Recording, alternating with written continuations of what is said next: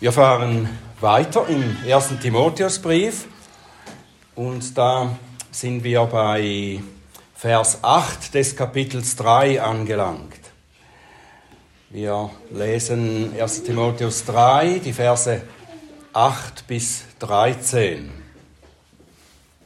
Das ist Gottes Wort.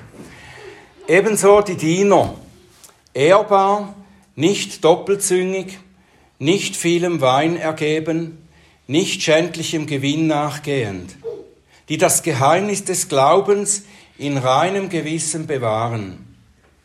Auch sie aber sollen zuerst erprobt werden, dann sollen sie dienen, wenn sie untadelig sind. Ebenso sollen ihre Frauen ehrbar sein, nicht verleumderisch, nüchtern, treu in allem. Die Diener seien jeweils Mann einer Frau, und sollen den Kindern und den eigenen Häusern gut vorstehen. Denn die, welche gut gedient haben, erwerben sich eine schöne Stufe und viel Freimütigkeit im Glauben, der in Christus Jesus ist.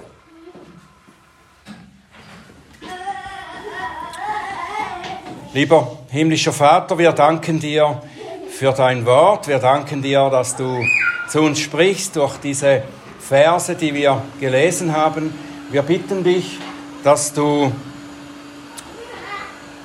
uns hilfst, dass wir aufmerksam sein können und dass wir dein Wort verstehen, so wie du es gemeint hast. Wir bitten dich, dass du meine Lippen öffnest, dass sie deinen Ruhm verkünden. Amen.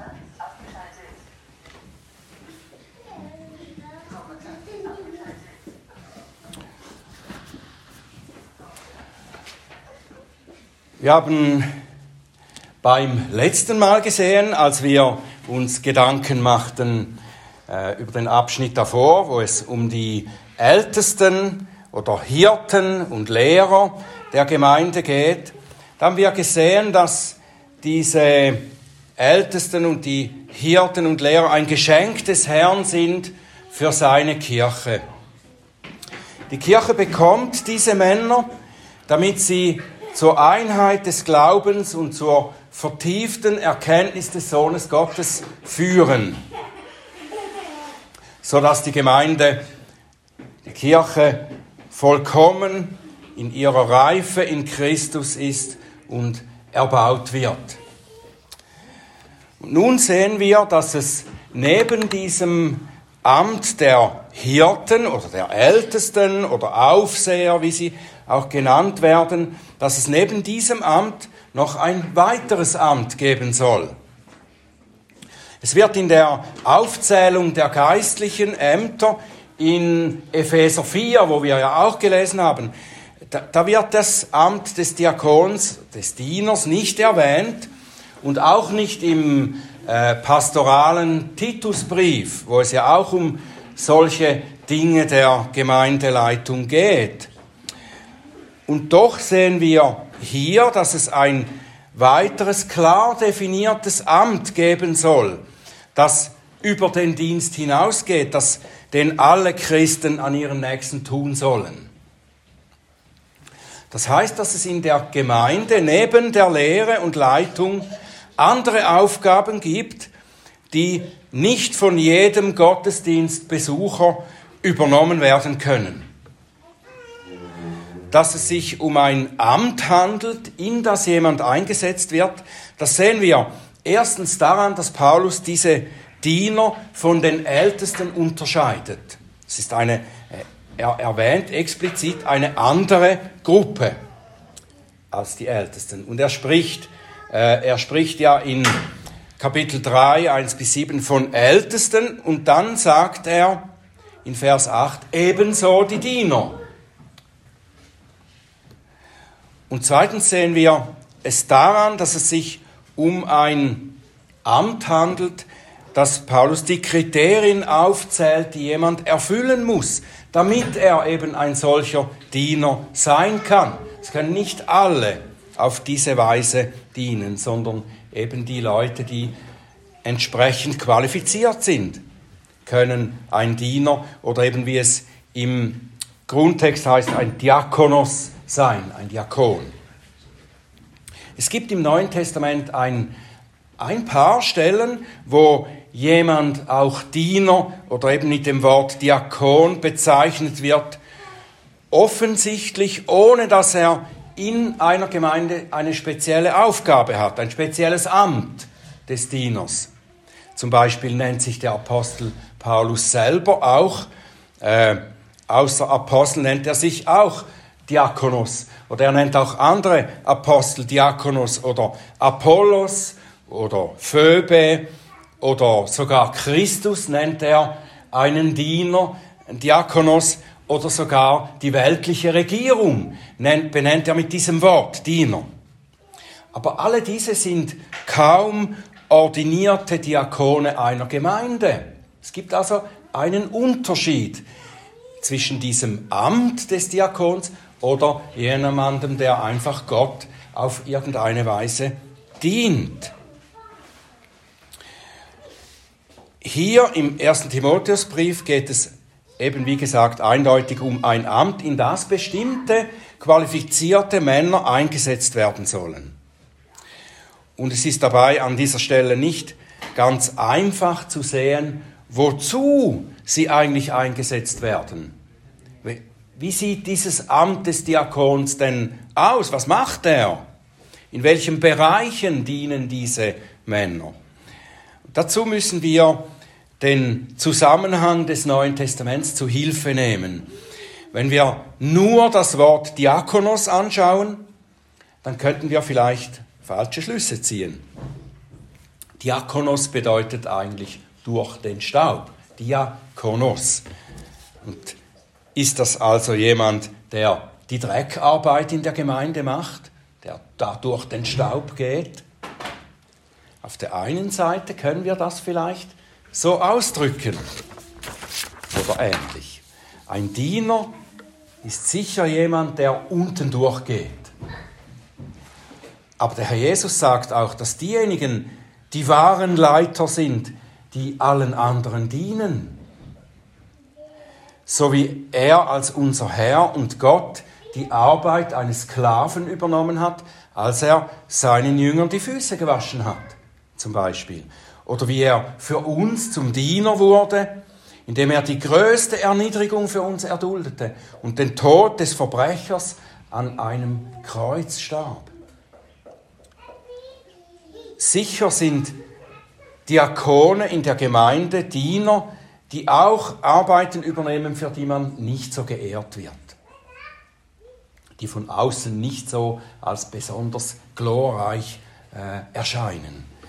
Aber wenn wir lesen, wie qualifiziert diese Diener sein müssen, dann erkennen wir daran zumindest, wie wichtig und hochgeschätzt ihr Dienst ist. Aber was uns am meisten hilft, zu verstehen, zu welchem Zweck dieses Amt des Diakons da ist und welche Rolle es in der Gemeinde spielen soll, ist natürlich der Bericht über die Berufung der ersten Diakone.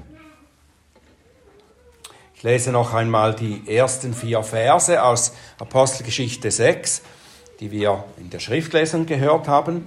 In diesen Tagen aber, als die Jünger sich mehrten, entstand ein Murren der Hellenisten gegen die Hebräer, weil ihre Witwen bei der täglichen Bedienung übersehen wurden. Die Zwölf aber beriefen die Menge der Jünger und sprachen, es ist nicht gut, dass wir das Wort Gottes vernachlässigen und die Tische bedienen. So seht euch nun um, Brüder, nach sieben Männern unter euch von gutem Zeugnis, voll Geist und Weisheit, die wir über dieses Geschäft bestellen wollen. Wir aber werden im Gebet und im Dienst des Wortes verharren. Die Gemeinde in Jerusalem ist innerhalb Tagen so sehr gewachsen, dass buchstäblich Tausende von Menschen zum Glauben gekommen sind in einigen Tagen. Und da kamen natürlich viele dazu, die arm waren, die äh, versorgt werden mussten. Da waren, wie es hier heißt, auch Witwen, die Unterstützung brauchten. Die Witwen hatten kein Einkommen, sie brauchten Unterstützung, sie wurden durch die Gemeinde wurden sie versorgt mit dem nötigen Essen jetzt hier erst einmal. Und die Apostel, die das Wort Gottes verkündigten und seine Anbetung leiteten, die konnten nicht auch den Dienst, also diese Diakonie, wie es wörtlich hier heißt im Text, konnten diese Diakonie an den Bedürftigen nicht auch übernehmen. Bei so vielen Leuten, eine so gewaltige Aufgabe. Und deshalb gründeten sie diesen Hilfsdienst, der sie, die Leiter der Gemeinde, so entlastete, dass sie sich voll und ganz dem Dienst des Wortes und der Anbetung widmen konnten. Und so wurde eben das Amt des Diakons ins Leben gerufen in der so jungen Kirche. Dieses Amt ordnet das Gemeindeleben und die verschiedenen Dienste so, dass niemand Mangel hat und dass die Gläubigen einander in guter Ordnung dienen können, helfen können. Und diese ersten Diakone, die hatten eben, wie wir lesen konnten, die Aufgabe, die Essensverteilung für die Armen zu organisieren. Später wird es nicht bei, diesem, bei dieser Art von Dienst bleiben. Grundsätzlich gab der Herr das Amt, um den geistlichen Dienst, also Lehre und Gottesdienst, von der Versorgung der praktischen Bedürfnisse zu unterscheiden. Je nach Größe und Zusammenhang einer Zusammensetzung einer Gemeinde sind diese Bedürfnisse ja verschieden. Und so sind auch die Aufgaben der Diakone verschiedener Art. Der Apostel macht dazu keine exakten Angaben. Was er anordnet, sind die Charaktereigenschaften und das vorbildliche Leben, die bei den Männern gefunden werden sollen, die dann geeignet sind, als Diakone zu dienen. Vielleicht können wir es so zusammenfassen. Diese Männer, die als Diakone in ein solches Amt eingesetzt werden können, das müssen Männer sein, deren Leben von ihrem Glauben so geprägt ist, dass sie nicht nur für sich selbst ein gutes Leben führen, sondern dass sie darauf ausgerichtet sind, anderen zu dienen. Es ist eine, fast wie eine weitere Stufe, oder wenn man beginnt, seinen Glauben nicht mehr nur für sich selbst äh, in, in Ordnung zu halten oder zu, äh, zu lernen, sondern dass man beginnt, anderen zu dienen, auf andere zu schauen, äh, zu sehen, wie, was benötigen meine Geschwister, wie kann ich ihnen da eben dienen. Wie die Ältesten sollen auch Diakone Vorbilder in der christlichen Lebensführung sein. Paulus zählt drei Bereiche auf, an denen dies sichtbar sein muss, bevor sie dann eben berufen und eingesetzt werden können. Und diese drei sind ein, ein ehrbares Leben, gesunde Lehre und ein vorbildliches Familienleben. Das ehrbare Leben, das soll sich wiederum in drei Dingen erweisen. Das kann man an drei Dingen äh, sehen, wie ein solches ehrbares Leben aussieht. Drei Dinge, die zeigen, dass der Mann im Glauben stabil, standhaft ist. Das erste ist, sie sollen nicht doppelzüngig sein. Jemand, der nicht doppelzüngig ist, der ist zuverlässig in allem, was ihm aufgetragen wird. Darum geht's. Man kann sich auf ihn verlassen, weil er nicht auf eine Art redet und auf die andere Art handelt. Das heißt, sein Reden und sein Handeln stimmen überein. Er tut, was er sagt. In einem Beispiel ausgedrückt. Es kann sein, dass jemand aus der Gemeinde sich an den Pfarrer oder einen Ältesten wendet und sagt, ich brauche in dieser bestimmten Sache Hilfe. Kannst du mir Hilfe geben oder organisieren? Der Pfarrer kann dann den, Diakon bitten, dass er sich um dieses Gemeindeglied kümmert. Zum Beispiel ihm bei der Regelung von Finanzangelegenheiten hilft, oder einen Fahrdienst oder einen Besuchsdienst organisiert oder dass er es einrichtet, dass verschiedene Geschwister für eine ältere kranke Frau die Einkäufe machen und so weiter. Das sind solche praktischen Dinge, die man eben einem Diakon dann übertragen kann. Und dazu muss er eben so zuverlässig sein, dass er nicht sagt, ja, ja, okay, ich kümmere mich darum und nachher macht er es doch nicht. Derjenige, der ihm den Auftrag gibt, muss sich verlassen können darauf, dass die Sache zuverlässig erledigt wird. Und diese Zuverlässigkeit ist nicht zu finden bei einem Mann, der doppelzüngig ist, auch nicht bei einem Mann, der vielem Wein ergeben ist, wie diese zweite Sache hier heißt. Nicht vielem Wein ergeben. Jemand, der sich nicht von zu häufigem Alkoholgenuss fernhalten kann, wird nicht dazu geeignet sein, dass ihm ein verantwortungsvoller Dienst übertragen wird. Stellt euch einen Diakon vor, der am Abend einen Anruf bekommt, eine ältere Schwester der Gemeinde ist gestürzt zu Hause, man muss sie zum Arzt fahren. Geh, geh bitte hin und fahr sie zum Arzt. Und er ist aber gerade daran, mit Freunden zusammensitzen und dem Wein zuzusprechen und schon etwas über seinen Durst getrunken hat. Das geht nicht. Dann darf jemand, der als Diakon in Frage kann, drittens nicht jemand sein, der schändlichem Gewinn nachgeht. Das heißt nicht, dass ein Diakon nicht jemand sein kann, der erfolgreich ist oder der reich ist. Aber es darf nicht sein Ziel sein, sich im Leben zu bereichern, womöglich auf Kosten anderer. Oft haben Diakone in ihrer Aufgabe auch mit der Verwaltung von Finanzen zu tun. Sie müssen der Versuchung widerstehen können, sich irgendwie zum persönlichen Vorteil zu bedienen, vielleicht an der Kasse zu bedienen, etwas für sich abzuzweigen und so weiter. Ein Diakon muss ein Diener sein, er muss jemand sein, der lieber geben will als nehmen.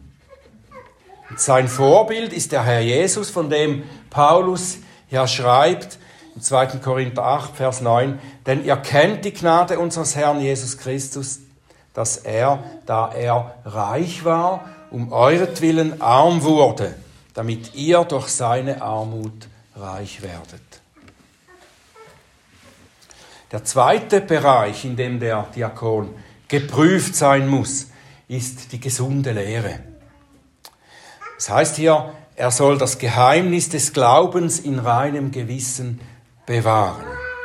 Das bedeutet einerseits, dass er sich mit dem Geheimnis des Glaubens auskennt. Er muss nicht wie ein Ältester fähig sein zu lehren oder, oder zu predigen, aber er muss die Lehren des Evangeliums kennen und sie in seinem Leben auch angewandt haben. Er muss die biblische Lehre so umgesetzt haben, und dabei bleiben, dass er sich damit ein reines Gewissen erhält. Wir erinnern uns, dass Paulus am Anfang des Briefes in Kapitel 1, Vers 19, da schrieb er von gewissen Leuten, die das gute Gewissen von sich gestoßen haben und im Glauben Schiffbruch erlitten haben. Das gute Gewissen erhält man sich, indem man entsprechend den Wahrheiten lebt, die man erkannt hat. Und es ist von Bedeutung, dass Paulus hier nach den guten Charaktereigenschaften das Geheimnis des Glaubens, also eigentlich die gesunde Lehre, erwähnt. Das Geheimnis des Glaubens, das ist etwas Geheimnisvolles, aber das ist ein Geheimnis, das offenbart ist. Es ist nicht mehr verborgen. Es war zuerst verborgen, es war im Alten Testament schattenhaft angekündigt worden, aber ist durch Christus offenbart worden. Und genau darüber schreibt Paulus am Ende des Römerbriefes von dieser äh, Römer 16, 25, Offenbarung des Geheimnisses, das ewige Zeiten hindurch verschwiegen war, jetzt aber geoffenbart und durch prophetische Schrift nach Befehl des ewigen Gottes zum Glaubensgehorsam an alle Nationen bekannt gemacht worden ist. Eine Parallele dazu finden wir in Epheser 1, Vers 9 und 10. Das Geheimnis der, äh, dieser Dinge des Evangeliums, das jetzt bekannt gemacht wurde, offenbart wurde, damit die Menschen daran glauben können. Jemand, der als Diakon in Frage kommt, der soll diese Offenbarung so gut kennen und sie verinnerlicht haben, dass sie in seinem Leben das tragende Fundament geworden ist. Es genügt nicht, dass er theoretisch über alle Fragen der Lehre Auskunft geben kann, sondern es muss in seinem Leben sichtbar werden, dass er nach dem lebt, was er vorgibt zu glauben. Aber es geht auch andersherum. Um als Christ ein Leben zu führen, das uns, wie es hier eben gesagt ist, ein gutes Gewissen geben wird. Dazu ist die gesunde Lehre und das Festhalten daran notwendig. Ohne die rechte, die wahre Lehre können wir nicht richtig leben. Wir können nicht einfach sagen, wir müssen einfach gut leben. Nein, wir müssen die Lehre kennen, die uns zeigt, wie das mit dem guten Leben eben funktioniert oder funktionieren kann. Ohne Gott und sein Heil richtig zu erkennen, können wir ihn nicht richtig anbeten und nicht entsprechend leben.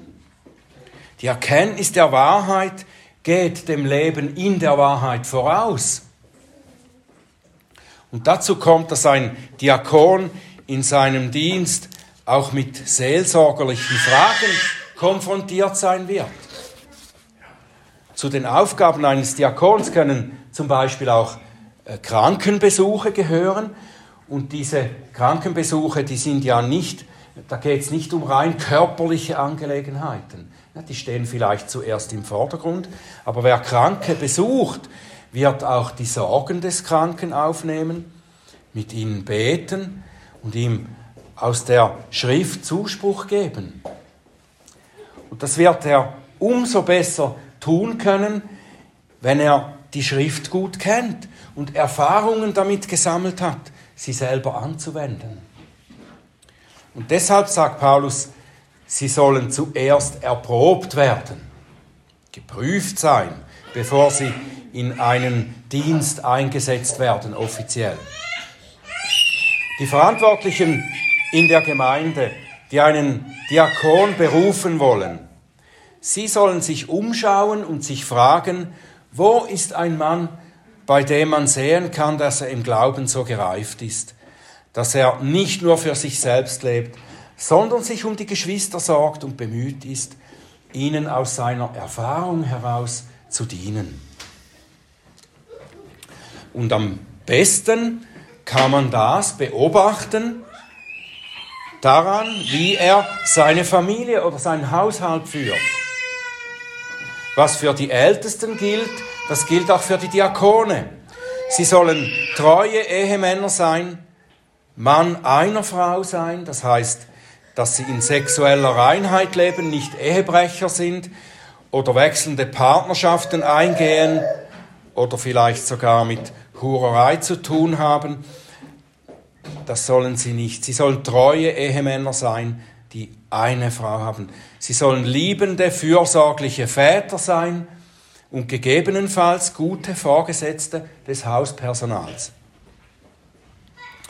Ihre Frauen werden auch noch extra erwähnt. Ihre Frauen sollen ebenso ehrbar, nicht verleumderisch, nüchtern und treu in allem sein. Der Apostel betont das deshalb, denke ich, weil die Ehefrauen ja nicht unberührt sind vom Dienst ihres Mannes. Sie sind mindestens zu einem Teil in diesen Dienst ihres Mannes involviert.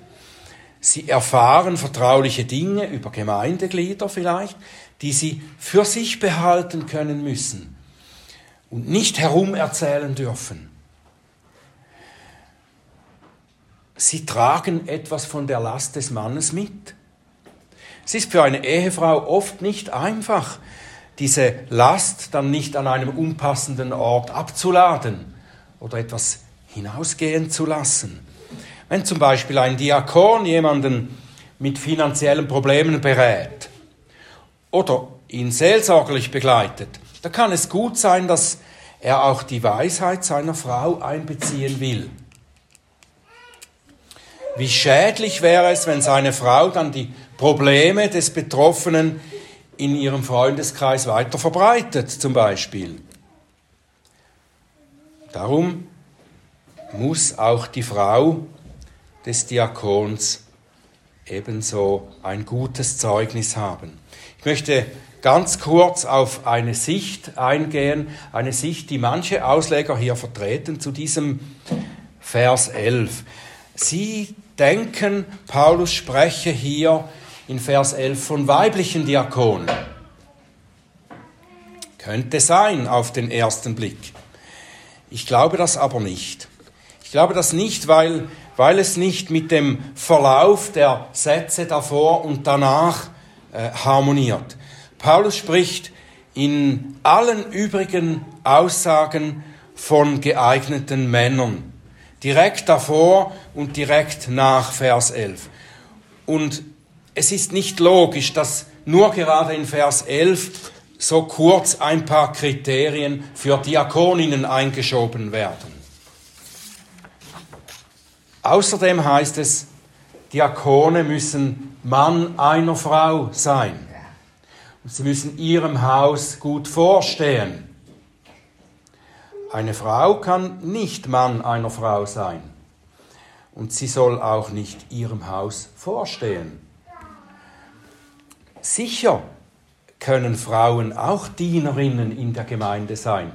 Vielleicht in dem erweiterten Sinn des Wortes Diakon. Das wird ja auch äh, so gesagt. An anderen Stellen werden Frauen, die Dienerinnen der Gemeinde sind, erwähnt und Frauen, denen eine bestimmte verantwortungsvolle Aufgabe anvertraut war. Aber ich denke, hier in diesem Abschnitt über die Diakone im 1. Timotheus 3 geht es um Männer, die in das Amt eines Diakons ordiniert werden sollen. Und das ist unserer Ansicht nach, also auch äh, nach der Ansicht unserer Kirche, Kirchenordnung, ist das Männern vorbehalten, weil ordinierte Diakone in bestimmten Maß oft auch in die Leitung der Gemeinde involviert sind. Das heißt auf der anderen Seite aber nicht, dass jeder ein Amt innehaben muss, um dem Herrn in der Gemeinde zu dienen. Wie gesagt, finden wir im Neuen Testament auch verschiedene Geschwister, die ehrenhaft als Diener, Diakonos bezeichnet werden, weil sie eben in einer bestimmten Sache eine Aufgabe übernommen haben und sie treu ausführen. Und dann zuletzt spricht der Apostel über den Lohn des treuen Dienstes. Denn die, welche gut gedient haben, erwerben sich eine schöne Stufe und viel Freimütigkeit im Glauben. Wer treu dient, erwirbt sich eine schöne Stufe. Das erinnert zum einen an Vers 1, wo es heißt, dass wer einen Hirtendienst tun möchte, dass der ein schönes Werk, eine schöne Aufgabe begehrt. Das meint einerseits, dass die Aufgabe an sich eine schöne, großartige Sache ist. Haben wir ja letztes Mal auch darüber gesprochen. Andererseits meint es auch, dass sie einen schönen Lohn mit sich bringt. Wer sich im Dienst für den Herrn, für seine Kirche brauchen lässt, wird neben schweren und manchmal auch belastenden Erfahrungen auch eine große Freude empfangen, die der Gläubige nicht kennt, der seinen Glauben nur für sich selbst pflegt. Es gibt einen Unterschied. Oder? Die Freude ist umso größer, je mehr wir unseren Dienst für, auch für die Geschwister oder die Kirche tun, nicht nur für uns selbst. Und wer wie Paulus oben ja schreibt, das Geheimnis des Glaubens erforscht, um dann seine Erkenntnisse zu gebrauchen, um Geschwistern zu helfen, sie auf einem Stück Weg zu begleiten, der wird viel mehr Gewinn haben als jemand, der eben nur ein Hörer des Wortes ist. Und darum werden wir ermutigt, auch eine Aufgabe in der Gemeinde anzustreben, durch die wir unsere Gaben für den Herrn brauchen können. Egal, ob wir, wenn wir als bewährt gesehen, bewährt empfunden werden, später in ein Amt eingesetzt werden oder nicht. Der Dienst für den Herrn und die Geschwister bringt Freude und großen Gewinn und Wachstum im Glauben. Und das ist sicher genug Grund, um danach zu streben, wie der Herr selber unser Leben zu geben, lieber zu dienen, als uns dienen zu lassen. Denn, wie der Herr sagt, Markus 10, 45, denn auch der Sohn des Menschen ist nicht gekommen, um bedient zu werden, sondern um zu dienen und sein Leben zu geben als Lösegeld für viele. Beten wir darum, dass wir uns von dem Herrn der Kirche so gebrauchen lassen können, von für die Kirche. Amen.